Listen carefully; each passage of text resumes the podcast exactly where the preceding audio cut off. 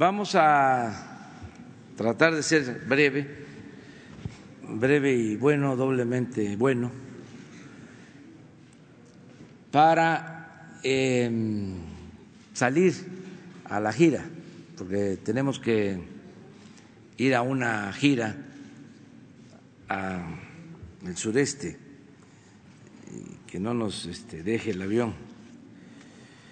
Entonces tenemos pendientes dos eh, exposiciones, lo que eh, quedó ayer de responder por parte de Graciela ante las preguntas de ustedes, eso se va a atender, y una exposición que nos va a presentar Emiliano Calderón, que es el encargado de la presidencia de em, la normatividad y la operación de todos los sistemas de informática, de, cómputo.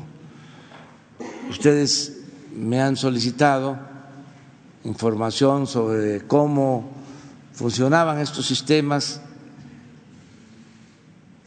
cómo se contrataban, eh, cómo se actuaba anteriormente y cómo estamos nosotros ahora haciendo las cosas y logrando ahorros muy eh, considerables, porque era un deporte nacional el comprar sistemas de cómputo, involucraban a amigos, funcionarios, había una gran corrupción en todo esto. Entonces se puso orden y ya estamos trabajando de otra manera. Entonces hay dos eh, opciones, dos posibilidades. Una, que yo les conteste una media hora, preguntas generales, me retiro y se quedan con ustedes eh, Graciela y Emiliano. O sea, esa es una. Y la otra es que exponga Emiliano, eh, si hay dudas contestamos, yo me tengo que retirar, se queda él y se queda Graciela. ¿Qué prefieren? Generales, sí. Bueno, Ustedes se quedan aquí nomás. Media hora. Empiezo diciendo que este felicito a los tomateros que ganaron ayer la eh, final de la serie del Pacífico y también mi felicitación a el equipo de Mazatlán porque venía de abajo eh, llevó la serie a seis juegos, a empate, y ayer este, pues, eh, se impuso eh, Culiacán.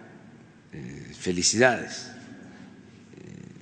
no les puedo decir cuántas carreras porque fueron muchas. Eso es lo que se conocía antes como paliza pero felicidades eh, a todo el pueblo de, Sinaloa, a los que les gusta el béisbol en el Pacífico, en Mazatlán, en Culiacán, en todo México.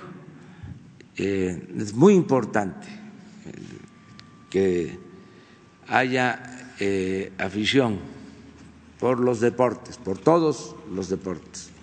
No pude ver el juego porque este, no tengo el canal este, en que lo transmitieron, lo busqué y no aparece, o sea, mi contrato de,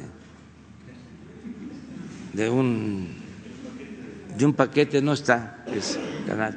Entonces lo estuve informándome por este internet de cómo iban desde la primera entrada cuatro carreras y ya no es lo mismo, ¿no? Que verlo. Eh, pero en fin, cierro paréntesis. Adelante.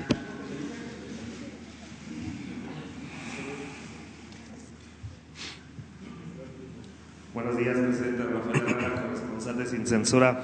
Presidente, hay paisanos desde Estados Unidos que siguen preguntándonos en qué quedó la posibilidad de permitirles comprar a través de Ifonavit. También nos siguen llegando las quejas del trato y servicios en los consulados, la corrupción que aún existe en las aduanas. ¿No les ha llegado el espíritu de la 4T por allá, presidente? También se nos prometió que se haría una evaluación sobre la vida faraónica de algunos cónsules y embajadores. Nosotros denunciamos propiedades millonarias en donde viven estos representantes del gobierno mexicano. Si se está vendiendo un avión tan ostentoso, ¿debería de venderse también estas propiedades, presidente? Por ejemplo, las oficinas de Los Ángeles, Chicago y Nueva York, que son de lujo. Muchas gracias, presidente. Bueno, sí estamos trabajando mucho eh, para apoyar a nuestros paisanos, migrantes. Ayer hablamos de esto, eh, estamos eh, muy agradecidos por su aportación, lo que envían a sus familiares, eh, 36 mil millones de dólares de remesas. Son héroes vivientes y vamos eh, nosotros a estar atentos, pendientes, a ayudarlos, a protegerlos. y los eh, cónsules de los 50 consulados de México en Estados Unidos tienen que aplicarse a fondo. Eh, Marcelo Ebrat está trabajando sobre eso. Eh, tenemos relación, desde luego, cuidamos las relaciones con todos los países, con todos los gobiernos del mundo, pero por razones de vecindad, de geopolítica, por el número de mexicanos que viven en Estados Unidos, que trabajan en Estados Unidos, la relación con nuestros vecinos de, Estados Unidos es estratégica, es fundamental. Entonces vamos a ir mejorando y se va a ir eh, notando más, porque yo creo que sí se percibe de que hay un cambio en México, pero eh, va a ser cada vez más notorio eh, también en el extranjero y en particular eh, con nuestros eh, paisanos migrantes. Acerca de las propiedades que se tienen, se va a hacer una revisión, la Secretaría de Hacienda tiene a su cargo ya esta tarea de todos los bienes que se tienen, tanto en México como en el extranjero, que puedan este, eh, venderse para eh, devolverle al pueblo eh, esos recursos en obras, en servicios, en mejorar la calidad educativa, en mejorar los sistemas de salud y de bienestar ya hemos avanzado bastante. Por ejemplo, cuando llegamos, eh, habían cuántas oficinas de ProMéxico. En 51. 51 oficinas de lujo en distintas partes del mundo ya se eliminaron esas eh, oficinas. Eh, y así estamos haciendo ahorros eh, importantes, significativos. ahora que escuchen el informe sobre los sistemas de información que va a presentar Emiliano, se van a dar cuenta de cuánto pagaba la Secretaría de Relaciones Exteriores en estos servicios y cómo habido un ahorro importante. Entonces, sí vamos a atender esto, vamos a, seguir eh, actuando eh, con austeridad republicana. Sobre el mecanismo para que puedan los mexicanos en el extranjero comprar casas a través de Infonavit, se, aquí se nos dijo que se iba a dar seguimiento a ese tema y hasta el momento no hemos tenido una Pero vamos a informar, le vamos a pedir al director del Infonavit que venga a informarles sobre los programas del Infonavit. Aprovechamos. Hay tres programas que son fundamentales. Uno, que es la reestructuración de eh, los créditos para que este, se pueda avanzar, porque eh, me decía la gente que pagaban y pagaban y no dejaban de pagar. Este, ya hay un programa de reestructuración de estos créditos. Está avanzando muy bien, se está beneficiando a mucha gente. La segunda acción es lo de las quitas el que ya eh, pagó el 90% de su crédito, se le está entregando su escritura. Hay una quita, una eh, eliminación de crédito, no quiero decir condonación, porque esa palabra está este, borrada, eh, porque era lo que más se usaba para este, hacer favores para el influyentismo, pero bueno, ese programa también ha beneficiado a muchos, eh, a muchos trabajadores y sus familias. Y lo tercero es que se detuvieron los desalojos en unidades habitacionales y en casas del Infonavit, pero que nos informen sobre eh, la posibilidad de eh, que los migrantes puedan tener eh, estos créditos del Infonavit. Queda pendiente. Muchas gracias, presidente. Uno, eh, dos, tres. Ahora vamos a. Este... Señor presidente, Jaime Hernández, del diario digital Bajo Palabra. En relación a los 19 niños que fueron presentados portando pistolas y rifles en Chilapa, Guerrero. Las Naciones Unidas han hecho saber los daños irreversibles que les ocasionarán a la salud mental de estos menores y también ya existe una solicitud de protección de la Comisión Nacional de Derechos Humanos. Sin embargo, la Coordinadora Regional de Autoridades Comunitarias, a pesar de estas peticiones, dice que seguirán su entrenamiento militar los niños. ¿Qué opinión inmediata le merece al Ejecutivo, incluyendo al DIS, para proteger la seguridad de estos menores? Pues estamos eh, participando, la Secretaría de Gobernación está atendiendo este asunto. Eh, nosotros, como lo he expresado varias veces, estamos atendiendo las causas que originan eh, la inseguridad y la violencia vamos al fondo. Y eh, en la estrategia lo básico es el mantener la integración familiar, que no se rompan las familias, que haya bienestar, que se fortalezcan valores culturales, morales, espirituales, que se atienda a los niños, que se atienda a los jóvenes.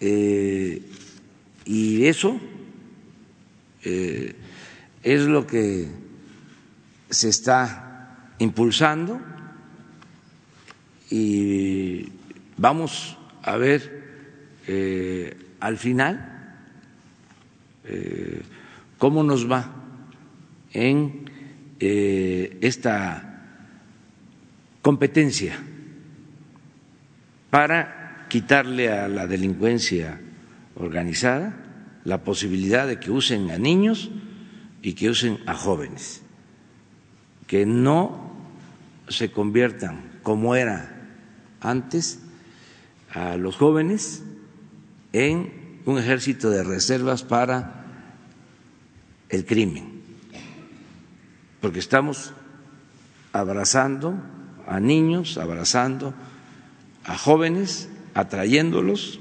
quitándoselos, con opciones, eh, con estudio, con posibilidades de trabajo. Desde luego es un proceso que no se alcanzan resultados de la noche a la mañana, pero estamos en eso. Este, yo les comentaba que ya tengo información que en el reclutamiento las bandas están este, enganchando cada vez a jóvenes de menor edad,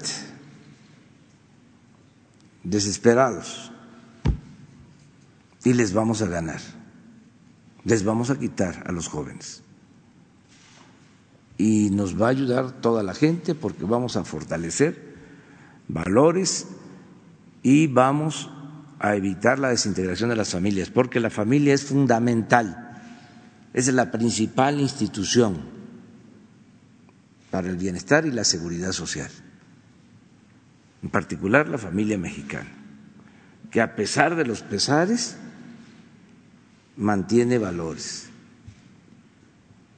Esto es básico y se va a avanzar. Además, vamos también a mejorar los contenidos en los libros de texto, todo lo que es la educación formal va a cambiar. Y vamos hacia la eh, valoración de eh, los principios y poner por delante la bondad, insistir que solo siendo buenos podemos ser felices. Y parar esa mancha negra de individualismo, de egoísmo, de triunfar a toda costa, de lo material, del lujo barato de las alhajas, con todo respeto, no todas las alhajas son condenables, pero esto que vemos aquí, estos relojes, las joyas, las trocas, la ropa de marca, todo ese este mundo, ¿no? falso, efímero, que no tiene que ver con los valores, porque la verdadera felicidad pues es estar bien con uno mismo, estar bien con nuestra conciencia y estar bien con el prójimo. Esa corriente de pensamiento la vamos a seguir este, impulsando. Además, no tenemos que importar nada. Eso se tiene en eh, las familias mexicanas. Se tienen en nuestros pueblos, pero ha estado sometido, mm, olvidado, oculto, no se ha exaltado, porque se le dio este, importancia a lo material. Y se fueron perdiendo valores. Y hubo mucha desintegración en las familias y los hijos crecieron solos y eso nos ha generado muchos problemas. Entonces, eh, cuando veo esas cosas, les digo, está bien, ¿no? Porque es una especie de desafío, de demostración, de fantochería, de prepotencia, que también existe, ¿sí? en los actos de la sociedad. La prepotencia no solo es de los políticos, ¿no? eso ya lo sabemos, sea, este, cómo actúan, este, se pavonean, pero también eso de eh, formar a niños con armas y tomar un video.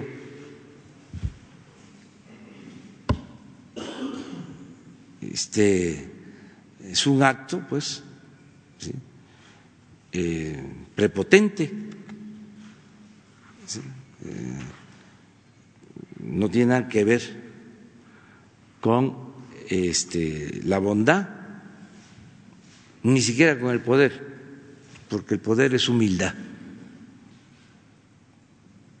Esas este, actitudes, esos desplantes de prepotencia, no sirven, no este, significan nada. Hacen ruido, pues por eso me lo estás preguntando, no de mala fe, sino en las redes sociales y demás. Pero eso, vergüenza les debería de dar hacer eso. no se les va a aplaudir por eso. Bueno, pero de todas maneras ya hablamos.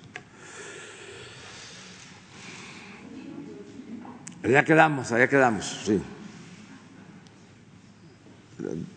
¿Sí? Muchas gracias, presidente. Buenos días. Shaila Rosagel, corresponsal del Grupo Gili, el imparcial de Sonora, la crónica de Mexicali y Frontera de Tijuana.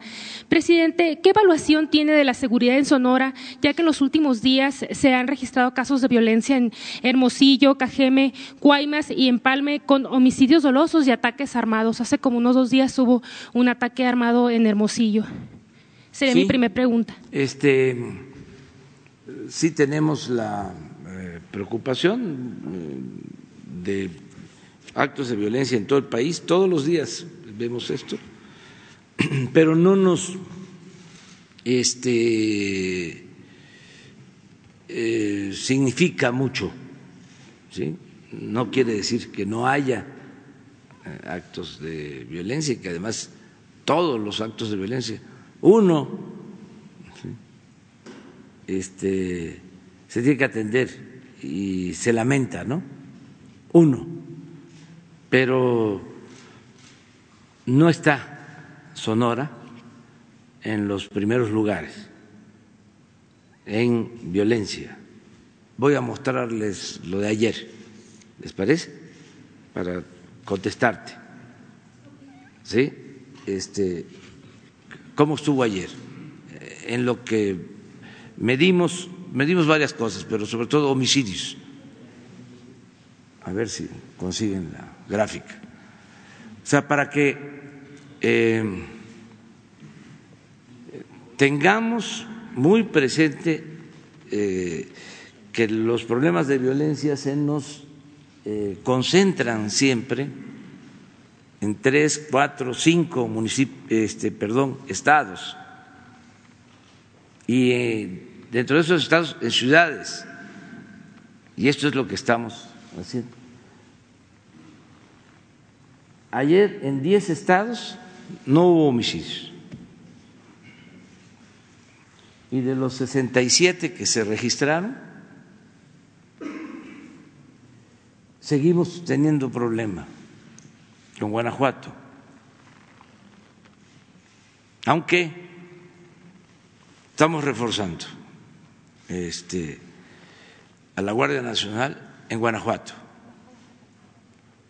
Em,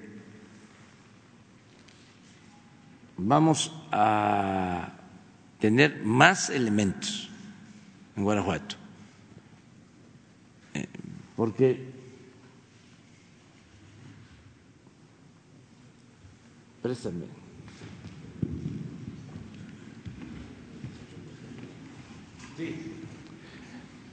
Ayer 18%, solo Guanajuato. 12. Chihuahua, Veracruz. Estos tres, 39%. Pero en el caso de Sonora, aquí está, dos ayer. Presidente, Baja California 2 ah. ha estado bajando Baja California en los últimos días, o, sea, ha sido, sí, ha sido así la... sí, pero todavía no. tenemos eh, días, sobre todo en Tijuana, ahí es donde, eh, pero sí, sí baja, eh, sí está bajando, pero nuestra prioridad es este Guanajuato. Si se dan cuenta, hasta Jalisco, que teníamos mucho problema, bajó. Michoacán, que tenemos problemas. Eh, eh, no, no sirve la muestra porque es de ayer. A ver, pongan la semana. La, la última semana.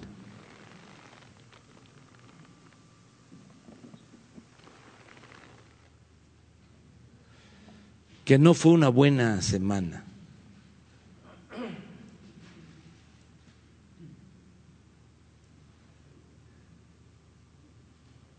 Sí, ahí está. Pero miren, lo mismo. Guanajuato, 20% del total de homicidios. Chihuahua, Jalisco, Estado de México, Ciudad de México, Baja California, por lo que te comentaba, Michoacán. En siete estados, 57%. En la semana, seis estados sin homicidios. Pero esto es lo que preguntabas. ¿Cuántos más eh, elementos se van a enviar de la Guardia Nacional a Guanajuato? Pues hay un despliegue de cinco mil elementos. Este, pero además se eh, está contando con el apoyo de la Secretaría de la Defensa y de Marina les vamos a informar eh, pronto sobre los resultados de esta acción para eh, atender el grave problema de violencia en Guanajuato. Mi segunda pregunta, presidente. Usted dijo eh, hace unos días que detrás de la última caravana migrante hay líderes hondureños que, le están, que están manipulando con intereses políticos a los migrantes. Mm, nos, gustaría saber si tienen nombres de estos, eh, de estos líderes y sobre todo a qué, a qué eh, intereses políticos responden, o sea, si son intereses políticos a nivel nacional, en México, o hay una, una conexión de estos líderes con intereses en Estados Unidos, o intereses políticos, porque hay algunos investigadores, algunos expertos que están, opinando que el que se beneficia con estas caravanas migrantes es la campaña del presidente Donald Trump.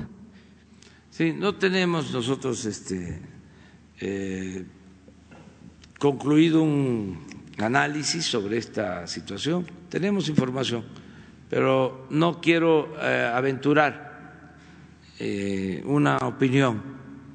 Sí hay dirigentes, desde luego, no son movimientos espontáneos, se convoca a caravanas, se miente a los migrantes, eso sí lo puedo decir. En esta última, más de la mitad aceptaron regresar, regreso asistido, solo porque se les informó que no iba a haber este paso hasta la frontera norte. Eso les habían dicho, que había un arreglo para que pasaran hasta la frontera norte. Y la gente decidió regresar. Nos llamó mucho también la atención de que había muchísimos medios de información. Muchos, muchos, muchos, muchos. Eh, hubo provocaciones, se portó muy bien la Guardia Nacional, resistió, aguantó, no cayó en las provocaciones, no se violaron derechos humanos y se resolvió el problema. Desde luego, eh, seguramente están organizando otras este, caravanas. Sí, sí, sí, sí, sí. Nada más que cada vez tienen menos este, eh, personas, migrantes, cada vez eh, hay más información, no manipulan. No es fácil, pues, este, em, contar con la gente si no es por una causa este, justa,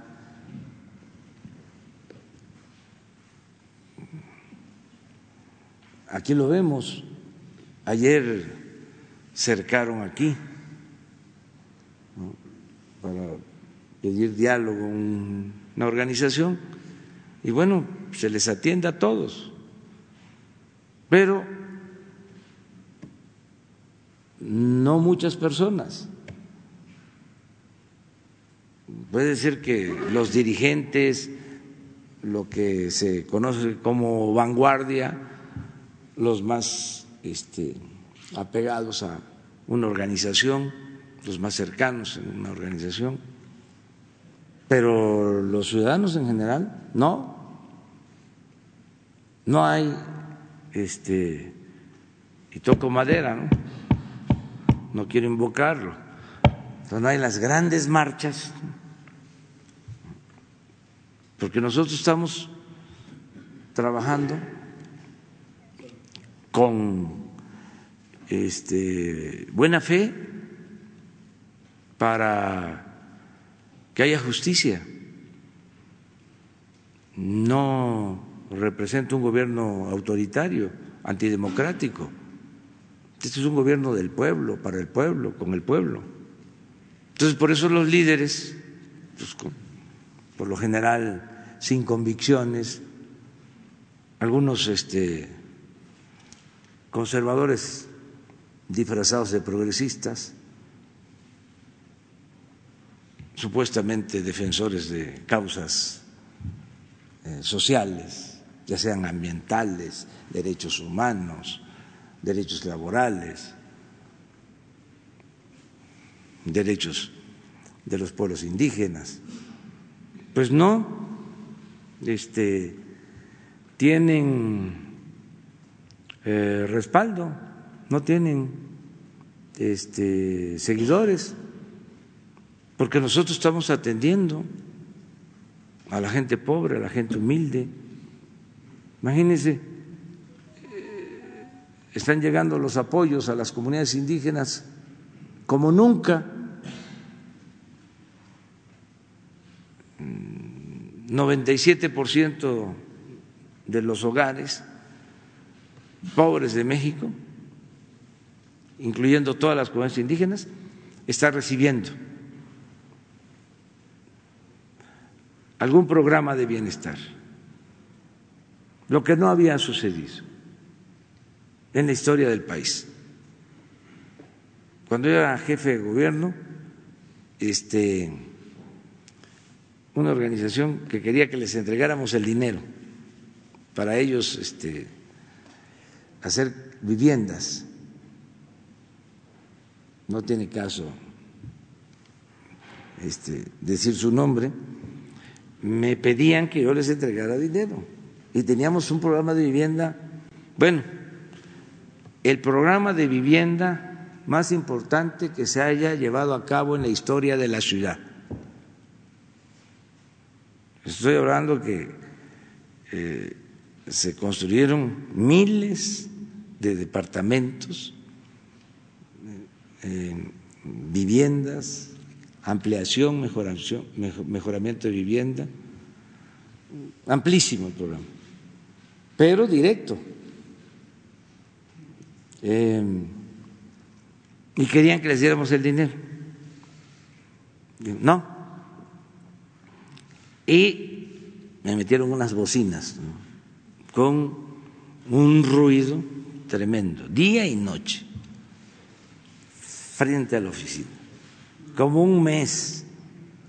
Y ahí aguantamos todo el ruido, pero no se dio el dinero.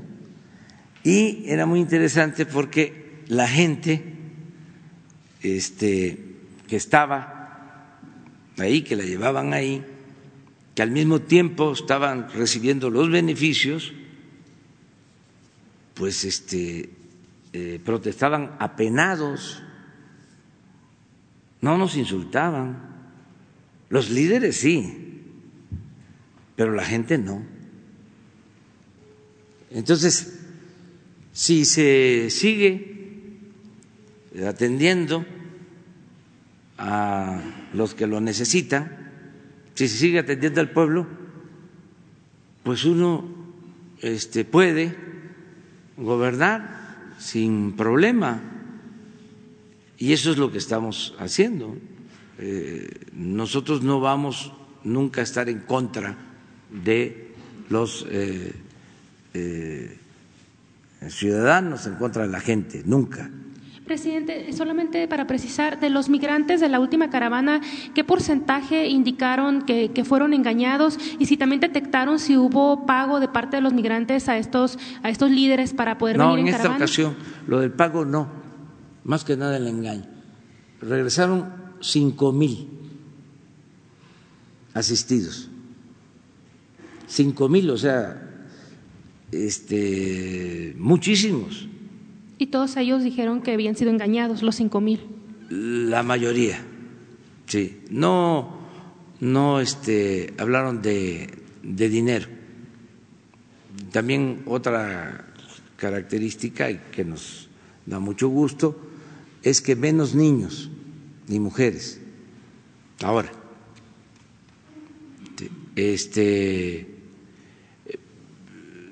teníamos eh, albergues suficientes, eh, ni siquiera se llenaron este, al 100% los albergues, se les dio toda la atención, como siempre, em, y ya ahora, ya eh, están los albergues a la mitad de ocupación y en las investigaciones que han hecho sobre, sobre este tipo de, sobre este fenómeno, han detectado intereses políticos en otros países, eh, en específico con estas caravanas. Pues yo lo que sostengo es que siempre es de parte de quién, o sea, siempre me pregunto eso, de parte de quién. Eh, es muy difícil que haya movimientos espontáneos. O sea, Eh, siempre hay una dirección, siempre hay un, propósito. Este, pero nosotros vamos a ser respetuosos y si no se cometen delitos, eh, cualquier persona en México, en el extranjero, eh, tiene libertad de manifestarse, de ejercer sus derechos. Yo creo que eh, más adelante, yo creo que puede ser la semana próxima, hoy tuvimos el informe. Nosotros nos reunimos eh, una vez a la semana y hoy hicimos el, informe sobre migración. Estuvieron presentes todos. Mm, el secretario de em, Relaciones Exteriores, eh, el director de migración, eh, los encargados de la Guardia Nacional, los de bienestar que están ofreciendo trabajo a los migrantes y desde luego apoyando los albergues, em, quienes están atendiendo los albergues en el norte, en las ciudades fronterizas, en este caso es Horacio Duarte, todos estuvieron y se presentó un informe general. Em, vamos a que el próximo informe que vengan, ¿sí? Y que les este, den a conocer qué se está haciendo para las próximas semanas. Jesús, quedamos en eso, que vengan todos y que les informen sobre el, política migratoria. Muy bien. Ya quedamos.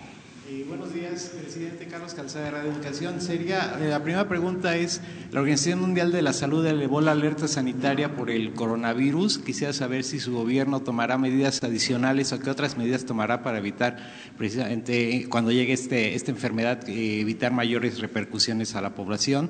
La segunda es, ayer se dio a conocer que el programa Sembrando Vida tuvo un avance el año pasado de 13, poco más del 13%, y bueno, se menciona que no hay reglas de operación para los programas sociales que todavía están construyéndose. ¿Para cuándo estarán o cómo se va a regular este asunto de los programas sociales? Porque la oposición señala que puede usarse con fines electorales estos programas precisamente.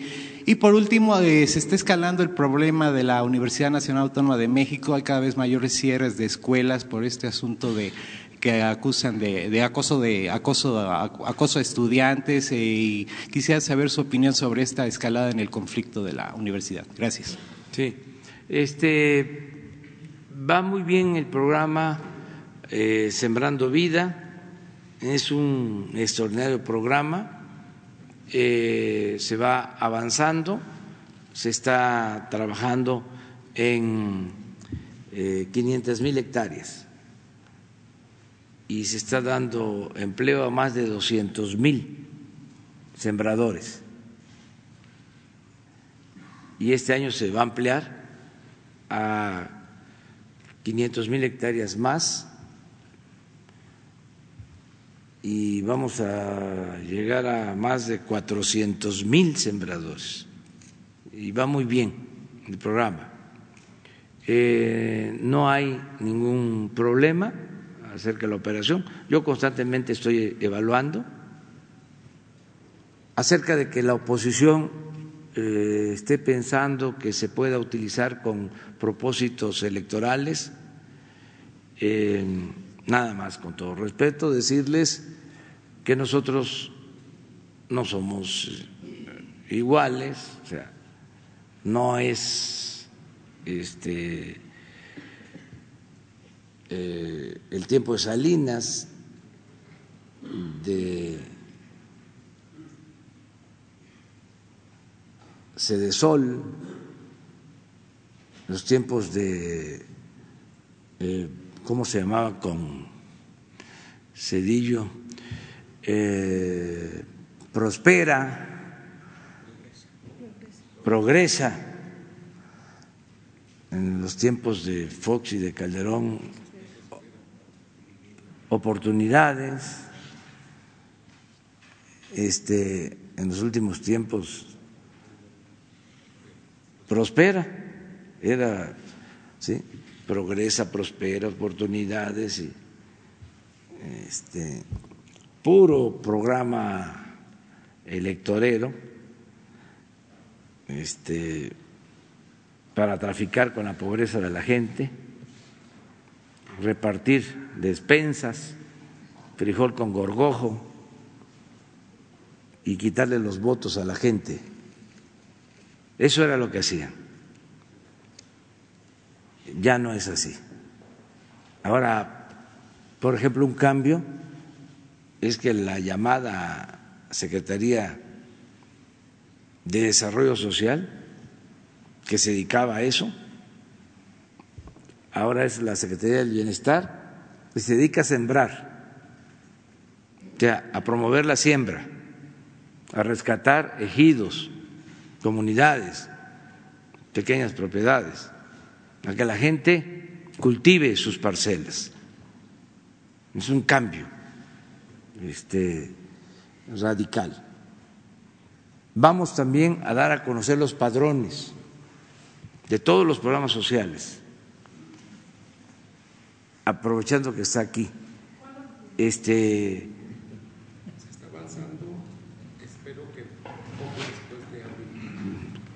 para abril o para mayo.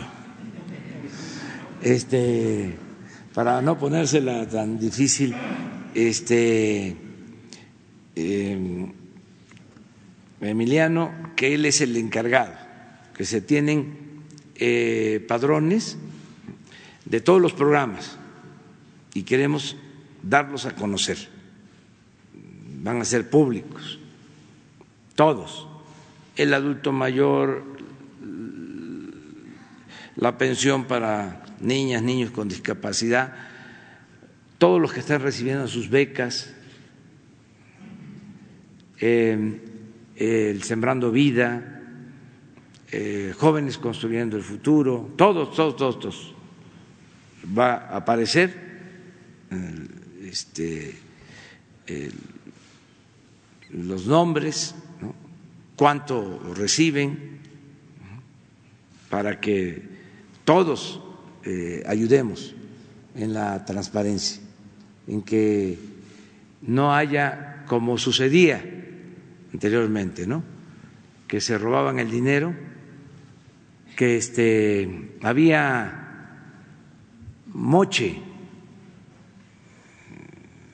aparentemente entregaban dos mil pesos, pero le llegaba a la gente, si le iba bien, la mitad. Eh, si no, no les llegaba nada, porque este había moche, piquete de ojo, en general, en todo lo que entregaban. Por eso ya nada es con intermediarios, todo de manera directa y por eso el padrón. Y por eso la tarjeta. Y vamos a tener sucursales del Banco del Bienestar en eh, las distintas regiones del país. 2.700 sucursales del Banco del Bienestar. Entonces, pero ese es el propósito. Preguntaste es otra cosa. Alerta Ah, este, decirle a los mexicanos que el informe que tengo es que no hay ningún caso en México. Esto no quiere decir que no se presente, ya los médicos lo han explicado, eh, pero que nosotros no tenemos mm, ningún caso hasta ahora, que le estamos dando seguimiento a este eh, asunto eh, permanentemente. Todos los días se está informando a las nueve de la noche y que no debe de haber alarmas. Em, se piensa que no es tan eh, dañino, tan fatal este virus llamado coronavirus. Este, sin embargo, pues este, inquieta, bueno, tan es así que altera eh, la eh, paridad eh, del dólar con relación a las monedas del mundo, o sea, está generando este, cierta inquietud, cierta incertidumbre, no eh, tanta en el caso de México, eh, afortunadamente, seguimos abajo de 19 pesos por dólar. Eh, nuestro peso está resistiendo todo bien, no tenemos problema, pero vamos a seguir atendiendo eh, este, este asunto. Y lo de la mano negra, posible mano negro, el conflicto de la Universidad Nacional, el cierre de escuelas que se amplió el día de ayer precisamente. Pues este, hay que pedirle al gobierno del Estado de México, yo creo que con el diálogo se puede eh, atender. ¿Me decías? Ah, de la UNAM. Sí, yo creo que este, lo mismo, este, las autoridades universitarias es, una universidad autónoma y la recomendación de nosotros es que haya diálogo, que este, se pongan de acuerdo. No, no hay un ambiente en México para conflictos. Hay una atmósfera de tranquilidad y de armonía hay gobernabilidad.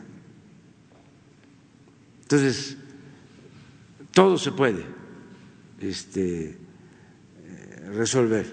Si se dialoga, si se llegan a acuerdos, si no se usa la fuerza, si hay eh, tolerancia.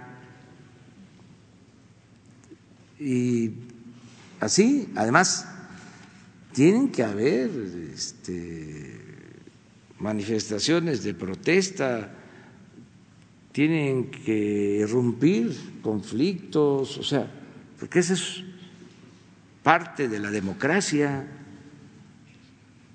¿Cómo es en las dictaduras? Pues no se mueve ni la hoja de un árbol de la política y si hay protestas, pues son en silencio con los dientes apretados, nadie se puede manifestar. En la democracia no. Hay libertades, todos eh, tenemos el derecho de manifestarnos, de opinar, de protestar. Lo único es que lo hagamos de manera pacífica con la no violencia. Nosotros luchamos por años. Imagínense cuántas veces estuvimos aquí en el Zócalo. No hay ninguna organización en México y a lo mejor en el mundo que haya hecho tantas manifestaciones en la plaza principal del país y siempre de manera pacífica. Y se avanza mucho. No hace falta la violencia. No eh, es con la fuerza bruta, es con la razón y el derecho.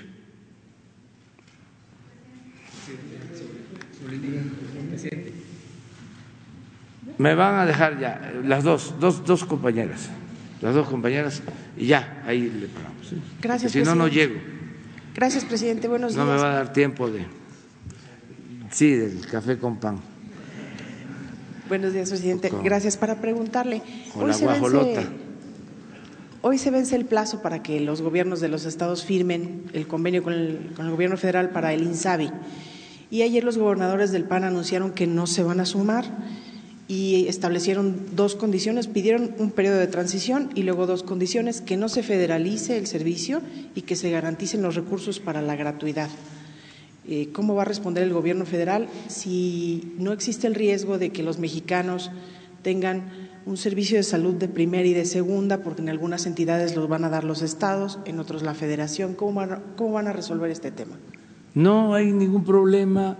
Los que no quieran adherirse este, porque es voluntario, van a seguir recibiendo sus apoyos que les corresponden por ley.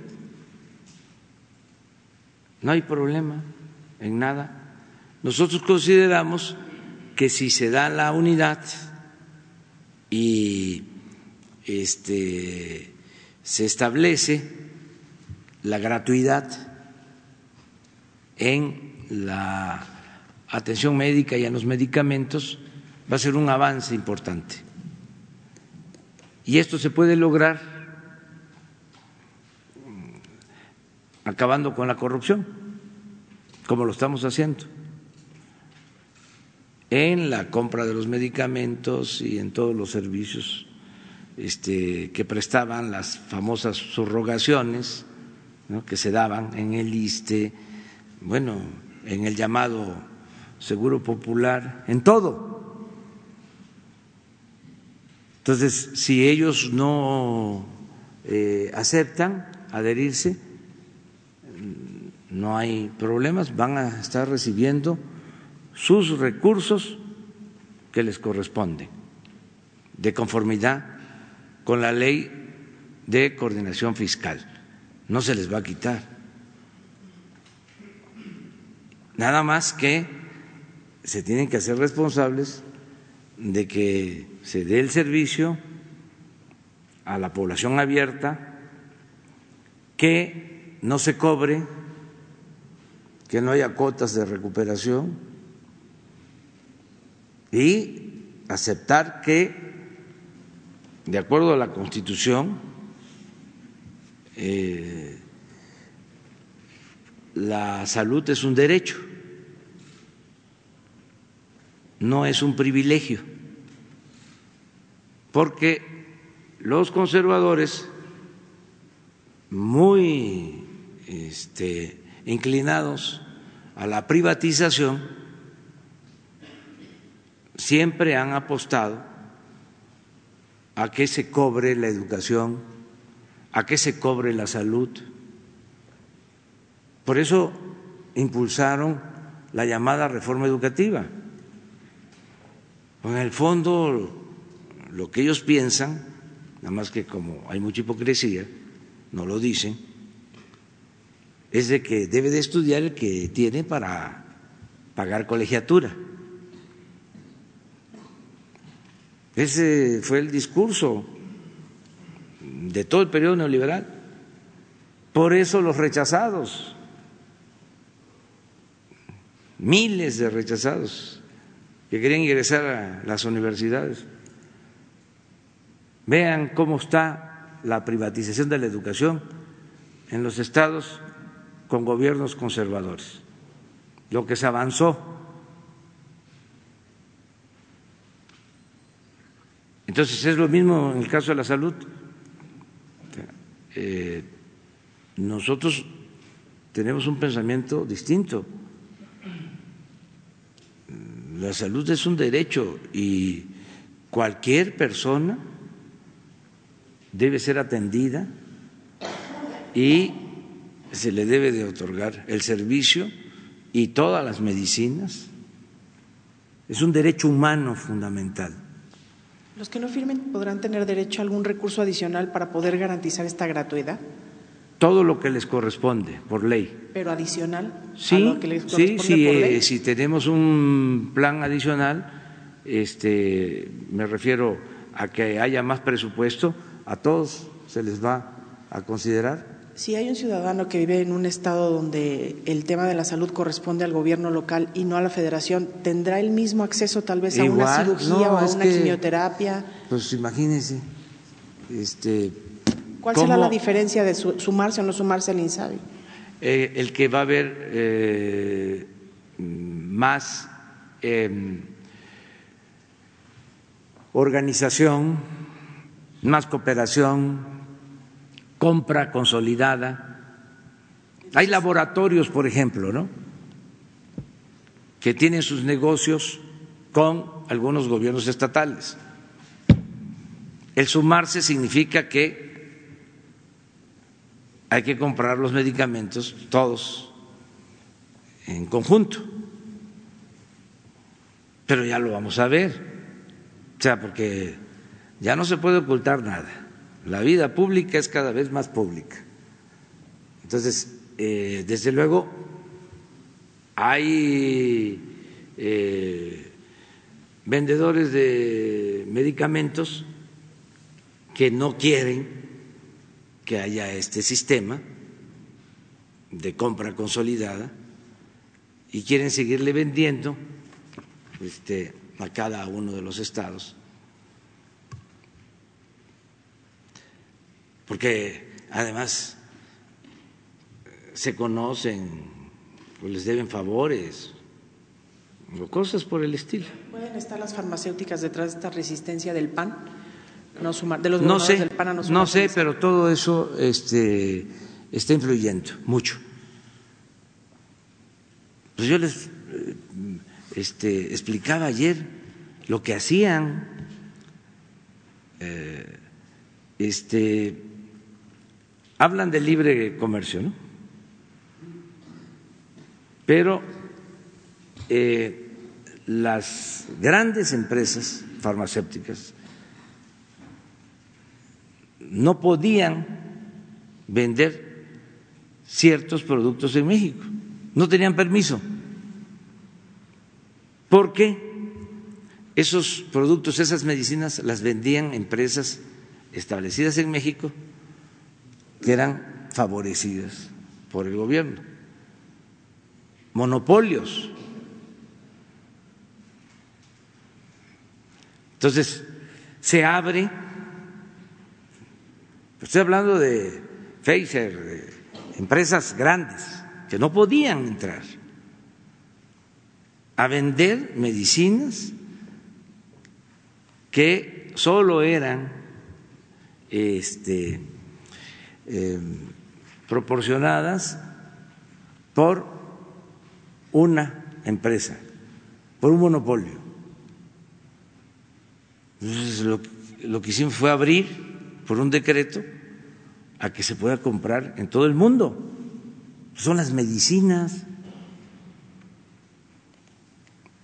Entonces todo eso sucedía eh, y se está este, terminando, pero no hay ningún problema, es una situación voluntaria vinieron los gobernadores del PRI, pues no quiero este, eh, despertar a este, rivalidades, eh, pero todos aceptar este, trabajar de manera conjunta. Y también del PAN, ¿eh? o sea, por eso hay que esperar, porque no sé cuándo se venza Ah, pues hoy hay que esperar hasta las 12 de la noche. Presidente, en el caso de los estados que sí firman, ¿quién se queda con las instalaciones, con los hospitales? ¿Pasan a formar parte del gobierno federal? ¿Quién se queda con la nómina de los trabajadores de salud? ¿Y quién va a pagar el déficit que tienen los estados en el Eso es lo que se está analizando caso por caso. ¿Sí? Este, si las instalaciones pasan a el gobierno federal, si es un comodato de las instalaciones, este, si todos los recursos federales pasan a ser manejados eh, por eh, el Instituto de Salud para el Bienestar, eh, qué pasa con las deudas que tienen los estados. Acuérdense que también daban dinero para construir hospitales a cambio de eh, participaciones. Por ejemplo, el hospital de Zumpango en el Estado de México.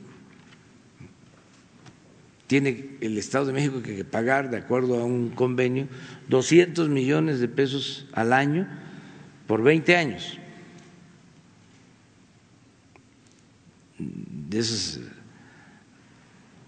se llaman AP, APP, asociaciones público-privadas. Asociaciones públicas privadas. O sea, esto que hicieron los gobiernos anteriores, les hablaban de Hacienda a los gobernadores. Te autorizamos un hospital, te autorizamos un reclusorio te autorizamos una carretera con ese sistema, eh, te va a ir a ver la empresa este, fulana. Tú haces el compromiso, te construyen el hospital, ¿sí? no te va a costar nada, te vamos a ir haciendo el descuento año con año de tus participaciones. Eso lo establecieron. Este, y puro influyentismo. Entonces, ¿qué pasa con esos pagos? O sea, pues se tienen que seguir haciendo. ¿Quién los va a asumir? Pues en eso estamos. Presidente, ¿su gobierno aceptaría un esquema de transición en el que se pudiera firmar con la Federación, pero no se centralizara el servicio de salud? ¿O eso es imposible? No, tenemos que federalizar, porque fue un desastre lo de eh, el traslado de los servicios de salud a los estados. Eh, este, la llamada descentralización en salud y el llamado seguro popular, que ni es seguro ni era popular. Este, un desastre. Se les enviaba el dinero y los usaban para otra cosa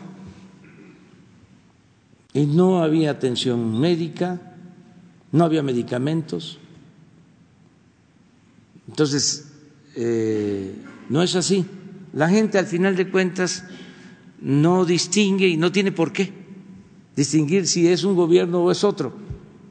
Sencillamente es eh, malo el servicio y es el gobierno. Y eso no. Ya resolvimos eh, la federalización de los sistemas de educación en Michoacán. ¿Por qué? Porque los maestros en Michoacán, maestros federales, cobraban puntualmente y los del Estado no. Se les demoraban sus pagos porque no había dinero o no alcanzaba el dinero o eh, se podía usar el dinero para otras cosas. Ahora ya no, es una sola nómina y el gobierno federal se hace cargo de que no le falte el pago a los maestros de Michoacán. Ayudó el gobernador y se logró este acuerdo. Pero esto va a significar de que no les va a faltar sus pagos a los maestros eh, estatales. Se tuvo que llegar a un acuerdo, a ver, ¿cuánto recibías de la federación? ¿Sí? ¿Cuánto tienes que dejar este, para que eh, lo administre Hacienda y la SEP. Y eh, transparencia completa.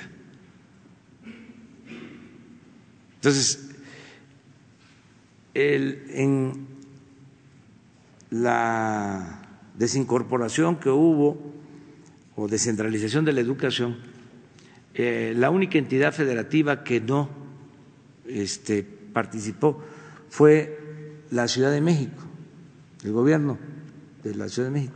Y aquí no ha habido problemas en esta materia.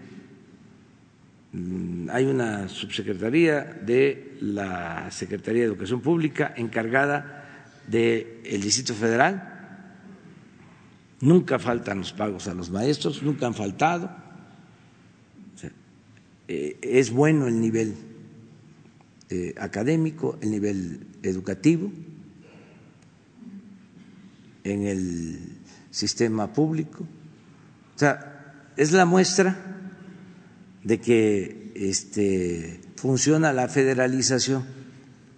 Entonces, ahora el primer estado con el que comenzamos fue Michoacán y vamos a seguir, pero también es voluntario si un gobernador eh, acepta, vamos. ¿Cómo resolvían sus problemas de déficit?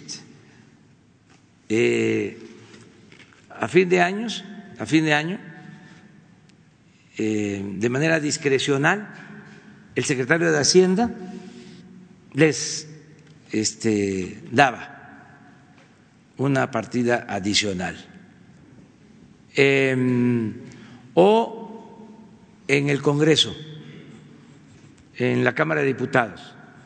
Se aprobaban eh, partidas para este propósito, ¿no?